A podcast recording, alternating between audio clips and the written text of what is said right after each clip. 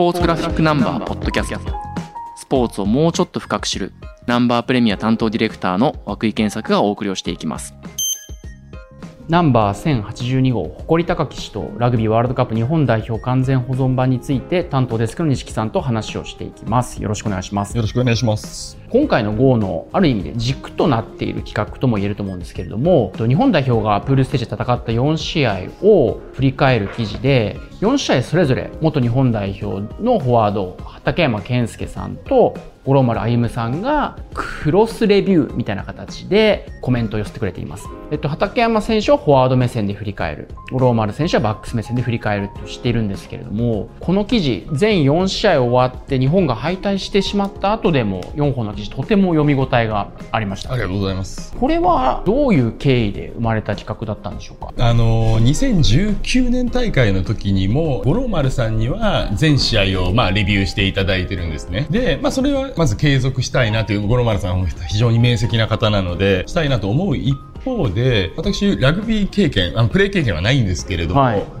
ラグビーって特殊なスポーツだなと思っていて、要するに、ラグビーをやってた人に聞いても、例えばバックスの人に聞いてみると、いや、俺スクラムのことわかんないんだよねって。ああ、言いますね。割と言いますよね。うん、要は、専門性の高いポジション別によってプレーが行われているので、あの、このことについては深く語れるけど、このことについては実際、本当何十年やってた人でも実はやったことがないみたいなことが存在してるんですよね。となった時に、まあ、あの、五郎丸さんは基本的にはフルバック、うん、あの一番後ろで15番ですね、あの、ポジションでいうところの、の選手で、じゃあ前でスクラムを組んでたり、パワー勝負を仕掛けて人からの目線で試合を見ると、また違う、五郎丸さんとは違う目線があるんじゃないかということに、まあ、今回の GO を作っていた範囲の一人が提案してくれまして、それは面白いなと思って、うん、えー、採用すると、実際手前味噌ですけれども、違う目線があっていいものが作れたなというふうに思っております。そうですね。4試合のそれぞれの視点で振り返った記事を読むと、2人が同じところを見てる場面もありつつも、同じ試合、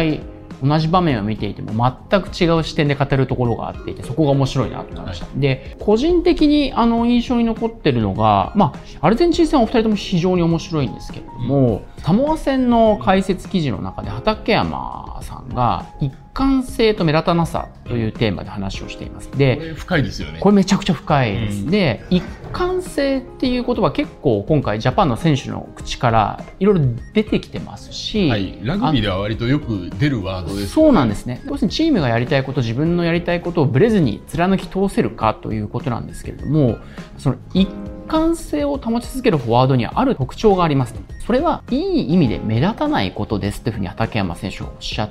てて、ハッとさせられましたね。これはね、深いなと思いました。詳細は読んでほしいんですけれども、今回のあのメンバーの中では稲垣,、まあ、稲垣選手。とあとコーネ選手ですね、はい、例に挙げて語っていただいてるんですけど、うん、確かにそのどうしてもラグビーをやったことのない人間からするとあのテレビ画面越し見ててボールの動きなんかをどうしても目で追っちゃうことが多いと思うんですけどその際に目立たないってどういうことだろうっていうのをこの記事を読めば多分読者の方に伝わると思いますしそうするとあそういう視点でラグビーを見るとこれは一貫性のあるプレーなんだ、うん、あのパフォーマンスなんだっていうのが分かりやすくなるかなと思いますね。そうですねあのフォワードで言うと第3列のラブスカフニ選手リーチ選手姫野選手はそれぞれトライも取ったりしていたので結構目立ったりしましたしジャッカルだったりあとはあのラインアウトの中でも目立つシーンはあるんですけれども確かに稲垣選手あの前回大会で有名になったからこそ知名度はありますし、そのミックスゾーンでのコメントなんかも引用される回数多かったですけれども、確かに試合中そこまで目立たない。うん、ただ、この畠山選手の記事を読んで、紙面に掲載された写真を見ると、やっぱりそのサポートに稲垣選手が行っているシーンだったりっていうのは結構映り込んでるんですよね。はい、だからなんかこの畠山選手の視点っていうのは非常に面白かったなと思いますね。サモア戦ではまさに畠山さんがそこの部分に関してあのコメントされてるんですけど一方で五郎丸さんはその同じサモア戦でジャパンボールのスクラムの時の相手ディフェンスの位置がちょっと変じゃないかっていうあそこに目が行きますかという。全く目はいかないですよね。そうなんですよ。要するにスクラムを組む人からすると当然その目の前のね、ガシッっていう当たるところに集中してるから、その後ろってなかなか見づらいと思うんですけど、うんおそらく五郎丸さんとしては選手時代からスクラムが今から組まれますとじゃあその時にその次にどうやって進めようかなっていう視点を当然お持ちですよね。うん、でその際にあれサモアのウイングちょっと位置おかしくないかっていうのは多分敏感に感じ取れるプレー経験からそうしたらそれは何でだろうっていうようなところからでこのミスによって次のプレーが生まれるっていうようなことをご解説いただいてるんですけれどもこれは多分フォワードの人にはもしかしたら見えづらい視点なのかなと思いましてやはりその五郎丸さんならではだなというふうに思いました。そうですね。今回五郎丸さんサモアさんが現地でご覧になっているからこその視点かもしれませんし、ねうん、同じく現地に生島淳さんが聞いてまとめているからこその話だなとも思いましたのでこのサモア戦の2人の解説っていうのはそれぞれの視点っていうのが非常に際立っていた日本になっていたかなと思います。あと何かこのお二人の言葉で錦さんとして印象に残ったものっていうのはありますか？ありますね。その前に涌井さんにちょっとお尋ねしたいんですけど、はい、プールステージ4戦、ジャパンの4戦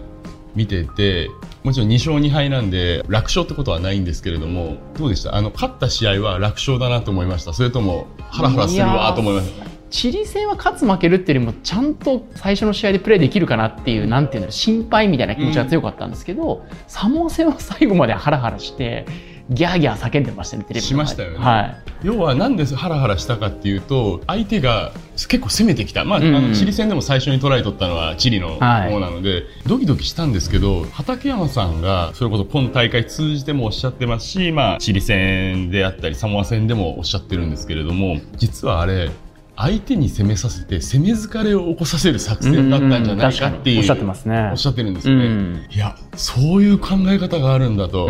で実際攻め疲れたところをしっかり足が止まったところで日本はトライを奪ってるんですよね。なのでやっぱハラハラするってまあねあの試合を見る姿勢としてすごくいいこと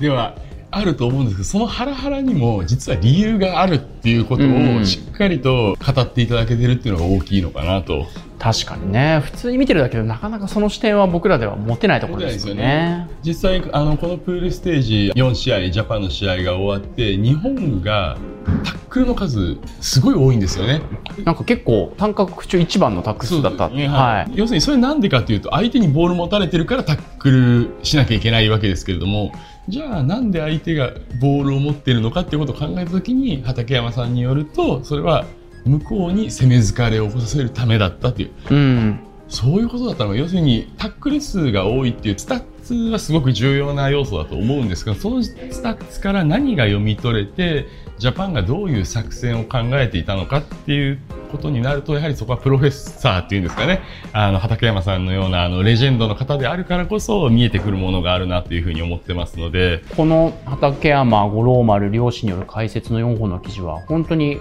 この大会の日本を振り返る格好の記事だと思いますので、ぜひ皆さん、あの雑誌をお手に取って、えっ、ー、と、読んでみてください。今回は、ナンバー1082号の担当デスク、西木さんとお送りをしてきました。ありがとうございました。ありがとうございました。